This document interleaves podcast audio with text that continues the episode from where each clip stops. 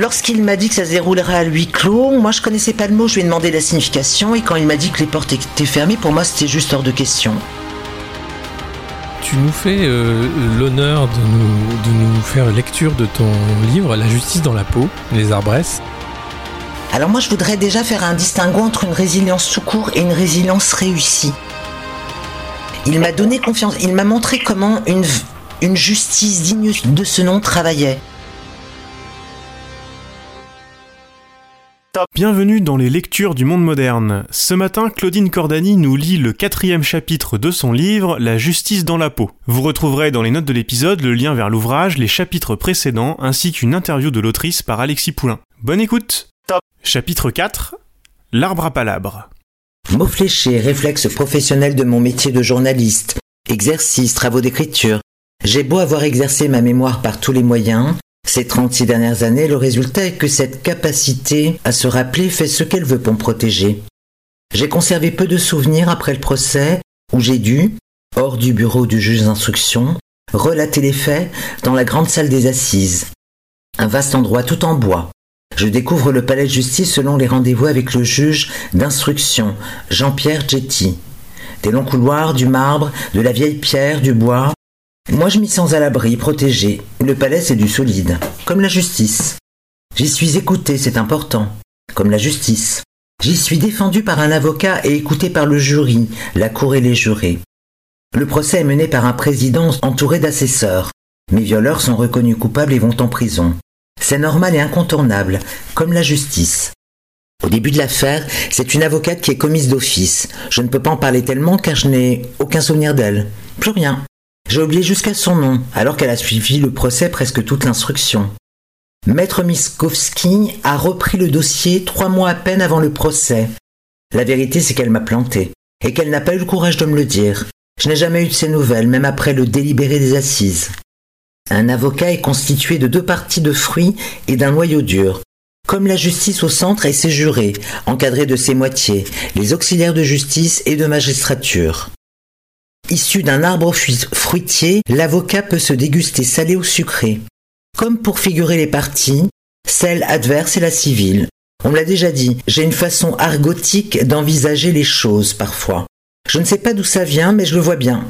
Les images, c'est souvent plus parlant. J'ai beaucoup appris de la justice au contact de maître Alain Mikowski. Preuves, expertise, enquête, déroulement des opérations, j'ai appris que chacune des deux parties avait le droit d'être entendue et défendue. C'est la loi. Également que, dans ce métier, on peut être de l'un ou de l'autre côté de celle-ci, selon les affaires et les sollicitations. Que ça dépend de chaque personne aussi d'accepter ou non certains dossiers. J'ai le souvenir d'avoir appris plein de choses. Ne supportant pas l'injustice, le sujet de la justice en est un qui m'a toujours intéressé. C'est primordial que la justice existe qui ne doit pas se résumer à une vue de l'esprit, mais bien un rendu de justesse. Et oui, ça inclut une justesse de ton dans le joli discours qu'on appelle l'éloquence. Après le procès, maître Mikowski m'a parlé de tout transcrire, de raconter, mais c'était trop tôt. Je n'avais rien à en dire. Et puis je ne savais pas encore écrire. J'ai pris le temps, le mien, pour faire les choses bien pour apprendre et j'ai appris aussi à être patiente avec la vie. J'ai compris par philosophie à ne pas trop questionner la question du temps, à le voir filer comme un allié, comme un souffle de branche dans le vent. Ça m'a demandé presque 40 ans pour y arriver. J'y suis parvenu, c'est ce qui compte le plus. Comme je vous le disais, ma première avocate m'a lâché. Je ne sais pas encore que le coup de téléphone qui sonne chez mes parents ce jour-là va me l'annoncer. Maître Mikowski se présente et me dit qu'il vient de reprendre l'affaire. En insistant, j'apprends que mon avocate est dans un avion pour les Bahamas ou les Seychelles. Je ne sais plus, mais quelque chose du genre. Peut-être qu'elle se mariait après tout et que c'était son voyage de noces. Elle en a le droit. Toujours est-il que c'est lui qui me l'a appris. À cette époque, son cabinet est encore rue de Rome, dans le 17e arrondissement. Quelque temps après, il s'installe rue des Dames. Je suis une femme d'origine italienne, je trouve ça drôle. Jeune dans le métier, il est déjà engagé dans la défense des personnes mineures je le cite, pour voir la procédure pénale s'appliquer à tous, les dossiers de mineurs ne devant pas être considérés comme des dossiers pour assistante sociale. Maître Mikowski et moi on s'entend très bien, très vite. J'ai confiance en lui et le trouve sympa. On a 10 ans d'écart, il a 29 ans. Parfois on parle musique. C'est lui qui me fait découvrir le groupe New Order. nouveau nom du groupe Joy Division après le suicide de leur chanteur Ian Curtis. J'ai de la chance d'être tombé sur lui. J'ai déjà oublié la première personne censée assurer ma défense. J'espère juste qu'elle n'a pas planté d'autres victimes de viol, qu'elle ne s'est pas mariée plusieurs fois. J'ai trouvé ça dégueulasse, c'est vraiment le mot. Cette affaire est la première qu'il a prise qui s'est trouvée médiatisée aux assises, et pour cause. Les huit étaient ouverts dans une affaire majeure de viol de mineurs. C'était la première fois que ça arrivait en France.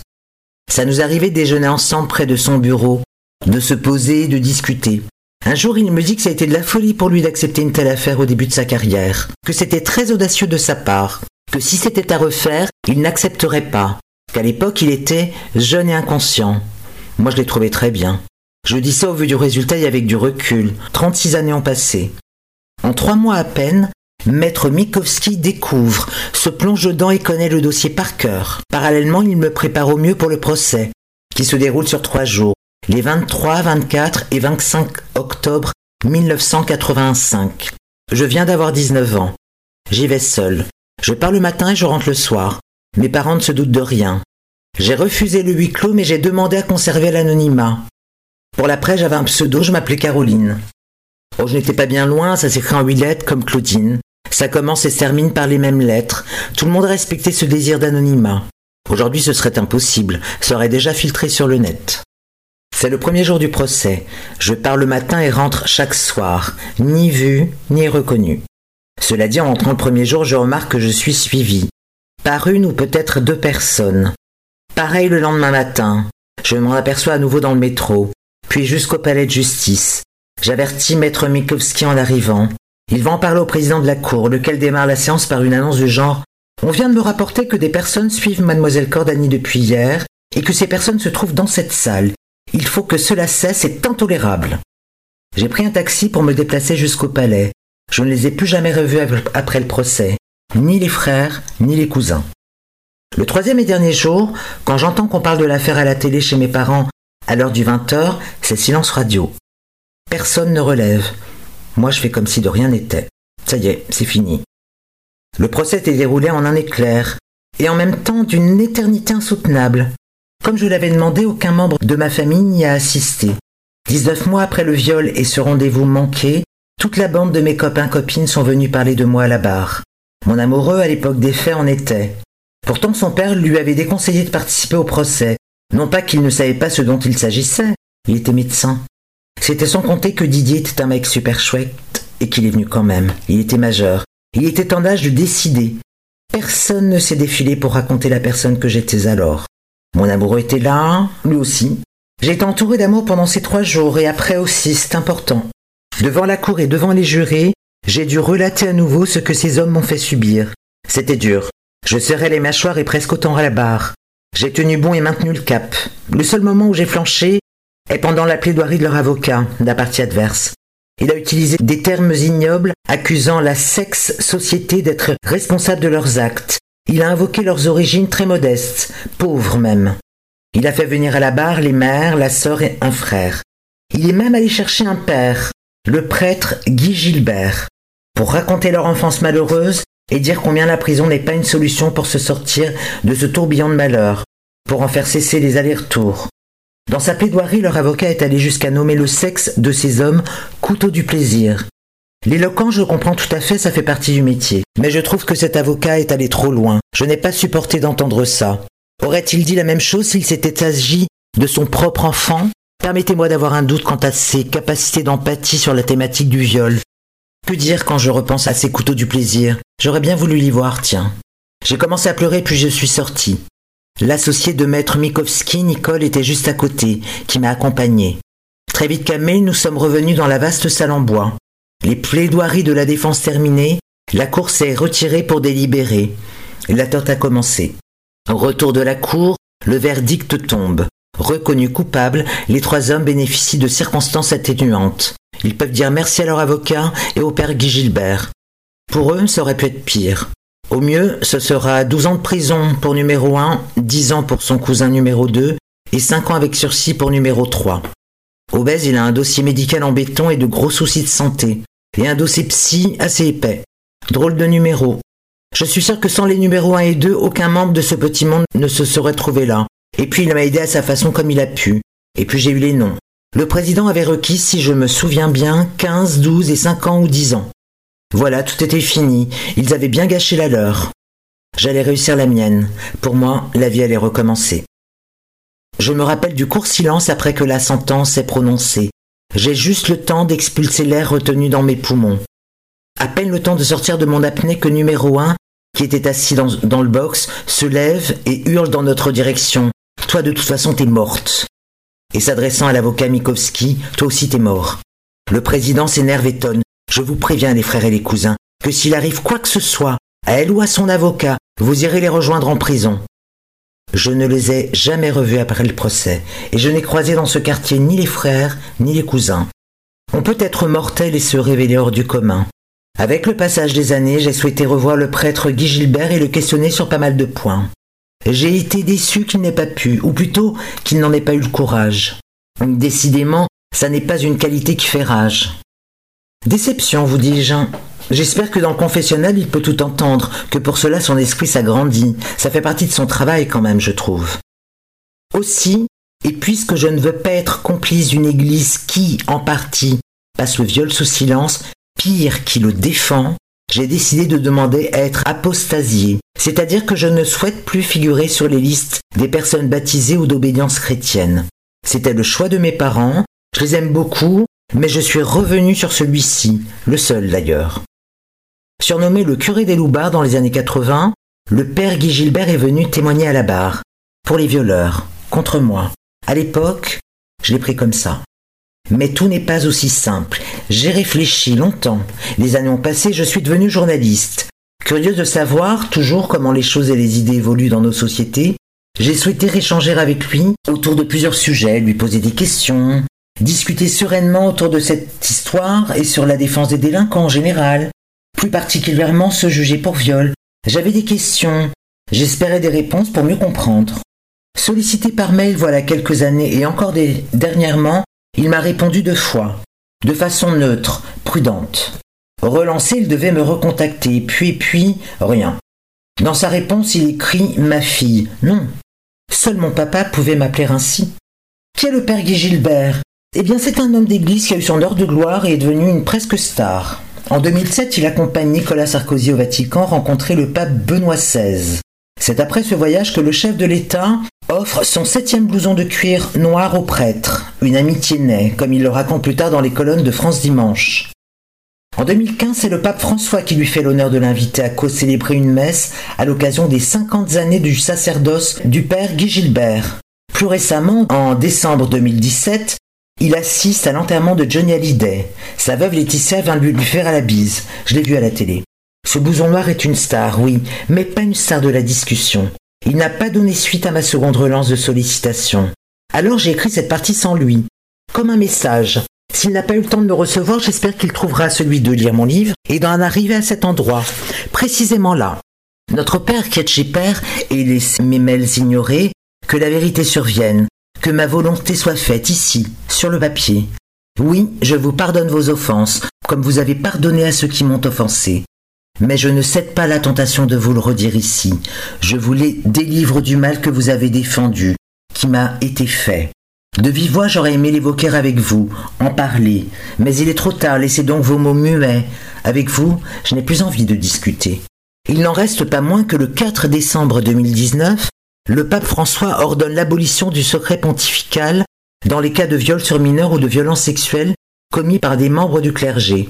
Oui, il était temps qu'un des papes ait enfin le courage de se prononcer là-dessus.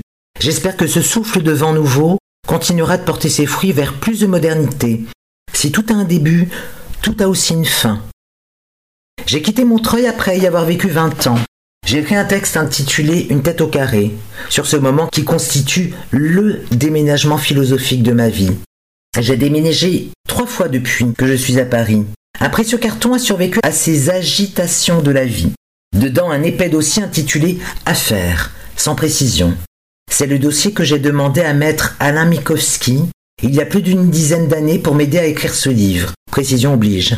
De toute façon, mes mémoires n'auraient pas suffi.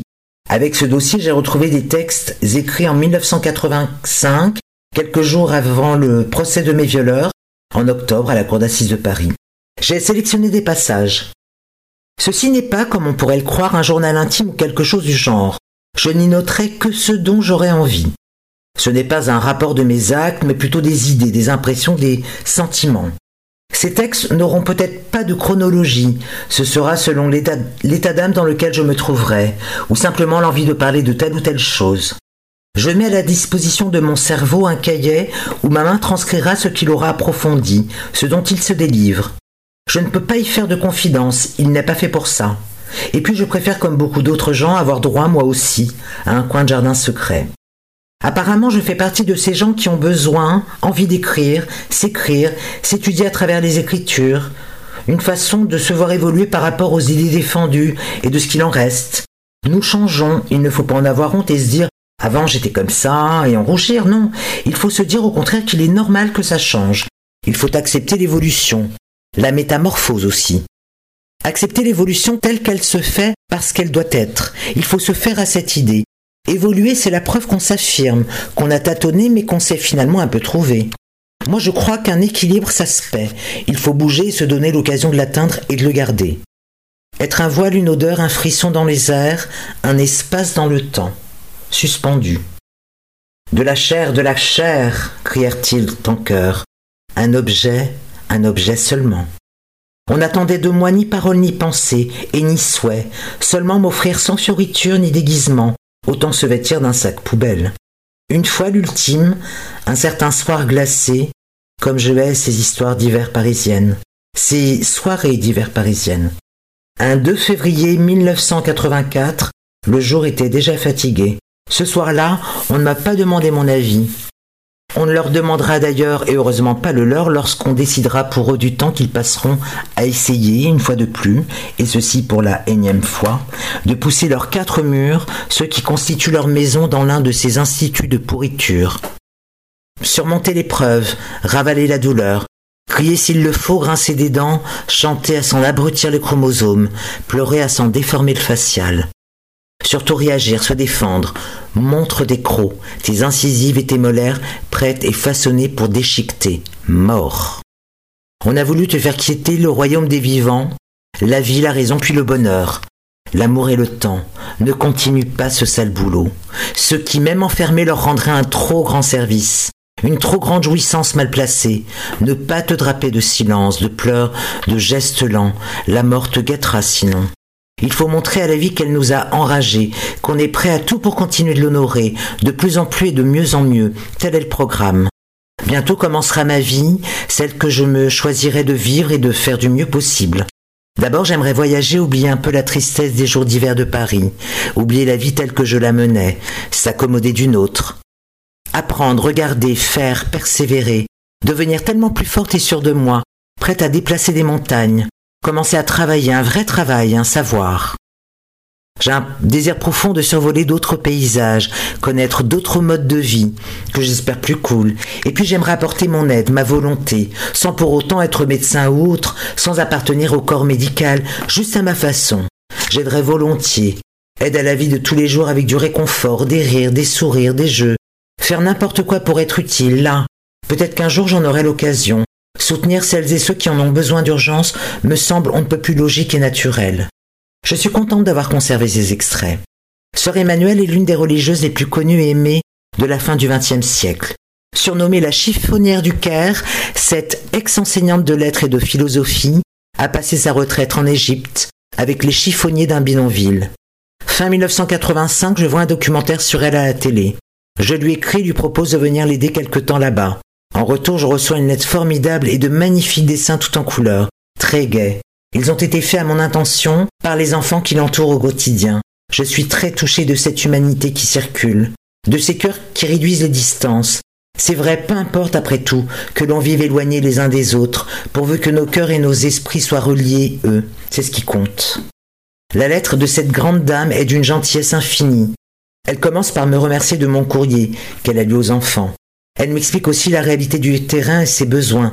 Je n'ai aucune formation pour leur venir en aide, je n'y avais pas pensé. Auprès de personnes défavorisées, le minimum et l'urgence sont de pouvoir assurer les premiers soins, même les plus basiques.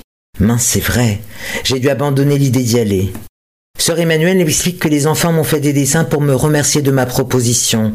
Il est vrai que quelquefois la bonne volonté ne suffit pas, la preuve. J'ai fait ce que j'ai pu, plus tard quand c'était possible, et toujours dès, que je peux, je ne compte pas m'arrêter d'être moi. Bien sûr, j'ai conservé le courrier de Sœur Emmanuelle, une sacrée bonne femme. Quel honneur d'avoir échangé avec cette femme incroyable d'humanité. Elle s'est envolée dans le ciel en 2008. Elle avait presque 100 ans. Elle avait pris le temps, avant, de demander à l'Église et aux personnes qui avaient d'importants moyens financiers de se défaire de richesses pour aider les plus pauvres.